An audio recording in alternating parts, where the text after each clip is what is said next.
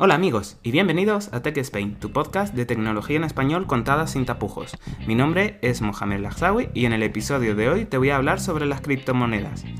Pero antes de empezar, eh, antes de empezar este episodio, eh, deciros que no es un asesoramiento financiero ni recomendación sobre si hay que invertir o no. Tan solo os daré información y opinión y mi opinión sobre este producto que, está teniendo una repercusión enorme últimamente, aunque ya tiene sus añitos. En primer lugar, eh, ¿qué, son los, ¿qué son las criptomonedas? Eh, son un activo digital que emplea un cifrado criptográfico para garantizar su titularidad y asegurar la integridad de las transacciones y controlar la creación de unidades adicionales. Y dirás, ¿qué es esto? Vamos, que es un activo digital que tiene un cifrado ¿vale? Para poder demostrar que ese, ese activo es tuyo. Tiene una serie de características y es que no están reguladas ni controladas por ninguna institución ni organismo público. Eh, no requieren de intermediarios en las transacciones, es decir, no tienes que ir a un banco y decir quiero realizar una compra de esta divisa o hacer una transferencia de X euros o dólares a esta otra cuenta sino que directamente vas al mercado y las adquieres. Las criptomonedas no tienen la consideración de medio de pago. Eh, no así, no es cierta esta característica, ya que hay determinados lugares, sobre todo páginas web, donde sí puedes adquirir productos con criptomonedas. Eh, el otro día, eh, Elon Musk ha dicho que una persona podrá comprar un Tesla con criptomonedas. No con todas, sino con algunas. No estoy al 100% de, eh, seguro de esta noticia porque si al día siguiente cayeron todas las divisas, todas las criptomonedas, perdón, significa que dijo lo contrario. Pero bueno, eso lo tendré que investigar. Eh, no cuentan con el respaldo de un banco central u organismo público. Eh, por lo tanto, si pierdes tu dinero, no, entrará ningún fondo de garantía a, cubrirte ese dinero en el caso de una crisis y demás. Eh, no están cubiertas por mecanismos de protección al cliente. Lo mismo, fondo de garantía. Eh, ¿Te pueden estafar? Eh, es raro, ¿vale? Porque con todo lo que veréis después, con el blockchain, es muy difícil que te estafen con una criptomoneda. Tened cuidado únicamente en ver dónde compráis dicha criptomoneda. ¿Cómo funciona?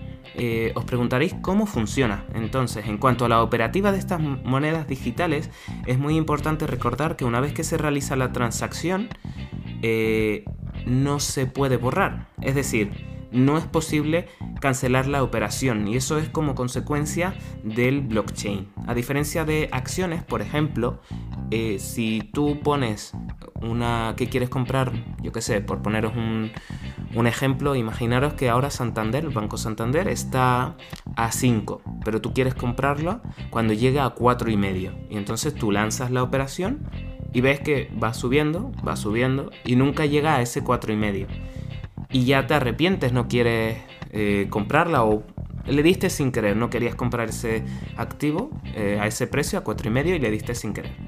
Ahí podrías cancelar la operación, perderías las comisiones de, la operativa, pero si no se llega a ejecutar, vale. En cambio, en las criptomonedas, no.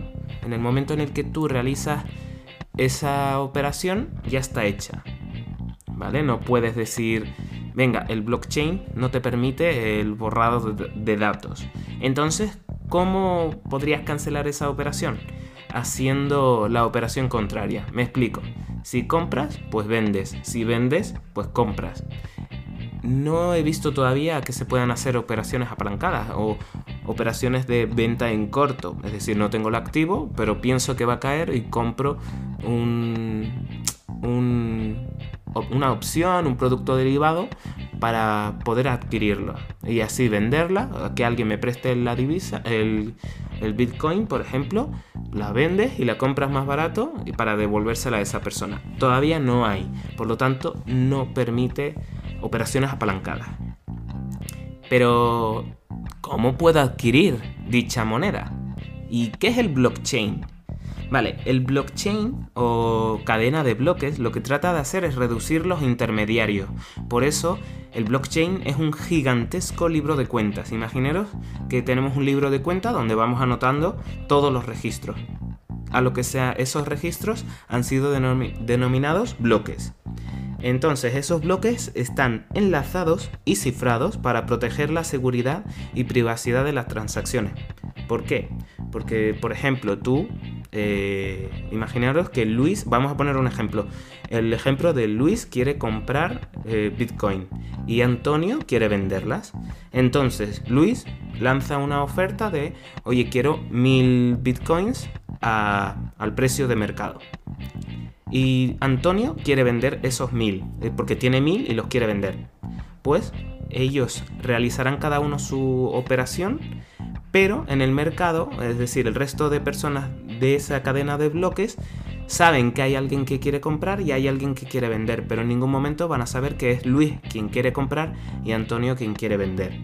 En otras palabras, es una base de datos distribuida y segura gracias al cifrado que se puede aplicar a todo tipo de operaciones, transacciones que no tienen que ser eh, económicas. Ahora el blockchain se aplicó eh, para el tema de las criptomonedas, pero es que últimamente se están utilizando para un montón de cosas, entre otras, algunos despachos de abogados están usando el blockchain en su día a día.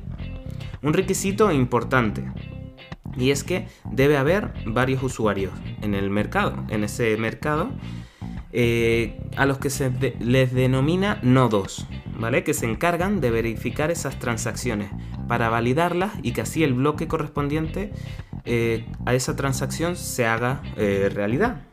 Nadie informa de su nombre, tan solo dice que quiere mover X dinero por X moneda. El resto de participantes actualizan su contabilidad y la operación se realiza.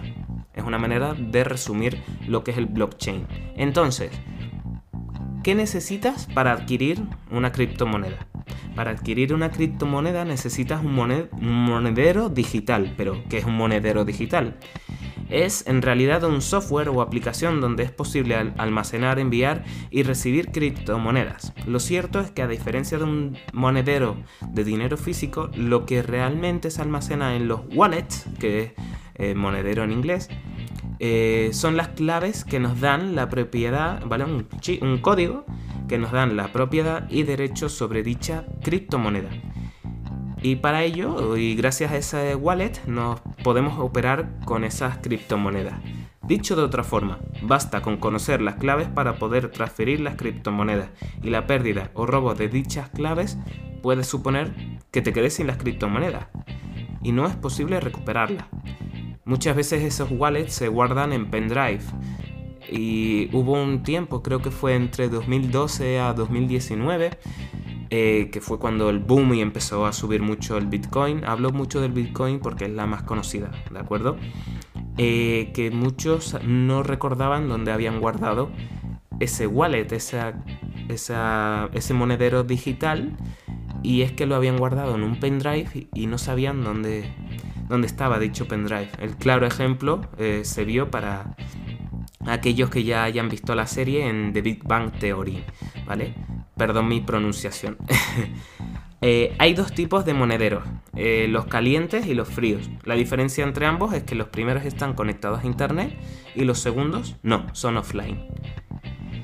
Eh, hay infinidad, hoy en día hay infinidad de, criptomonedas. La más conocida de ellas es el Bitcoin, por eso es la que más os he hablado en este podcast.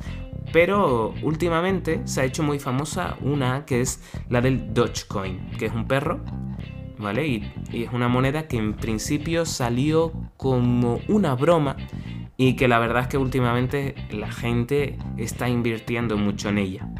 Pero también tenemos otras como el Ethereum, el Litecoin y muchas más. Hay un grupo de, de monedas, de criptomonedas, a las que se las ha llamado shitcoin. Y es que hay tantas, ¿vale? Que por cualquier cosa eh, se hace una moneda, una criptomoneda. Entonces, claro, unas tienen más ponderación y mayor peso y mayor importancia en el mercado y otras que, bueno, la volatilidad es tan alta que puedes incluso de la noche a la mañana o invertir, por ejemplo, 100 euros o 100 dólares y mañana no tenerlos. Porque son, bueno. Después, eh, ¿qué más? Pues no sé qué más contar sobre las criptomonedas, la verdad. Que, que son... Ah, sí, ya, ya me acuerdo. Hubo un TikToker famoso, ¿vale? Que en plan broma creó una criptomoneda y, bueno, cuando y se lo dijo a todos sus seguidores y al día siguiente era de las monedas cuyo mayor rendimiento eh, tenía en el mercado. ¿Por qué? Porque él lo hizo en plan broma para las risas, por así decirlo, y, y nada, todos sus seguidores empezaron a comprar dicha moneda y la rentabilidad que se obtuvo fue una locura. Podéis buscar esa noticia hasta en internet y no sé, me pareció un tanto curiosa. Y bueno, con esto termina el episodio de esta semana. Espero que te haya gustado. Si es así, dale, dale un like en tu plataforma de podcast favorita y sígueme. A mí me ayudará a que mi podcast llegue a más personas y a que haga más contenido, mayor eh, contenido con, con más información y demás. Eh, ya sabes que si quieres saber más sobre tecnología, películas o videojuegos contadas sin tapujos, sígueme en mis redes sociales, en Twitter o en Instagram. Tan solo tendrás que poner la palabra TechSpain, como has hecho para encontrarme aquí. Eh, en las esto lo tendrás que hacer en las distintas plataformas y os saldrá. Os espero en el eh, siguiente episodio aquí, en el podcast de TechSpain. Hasta otra.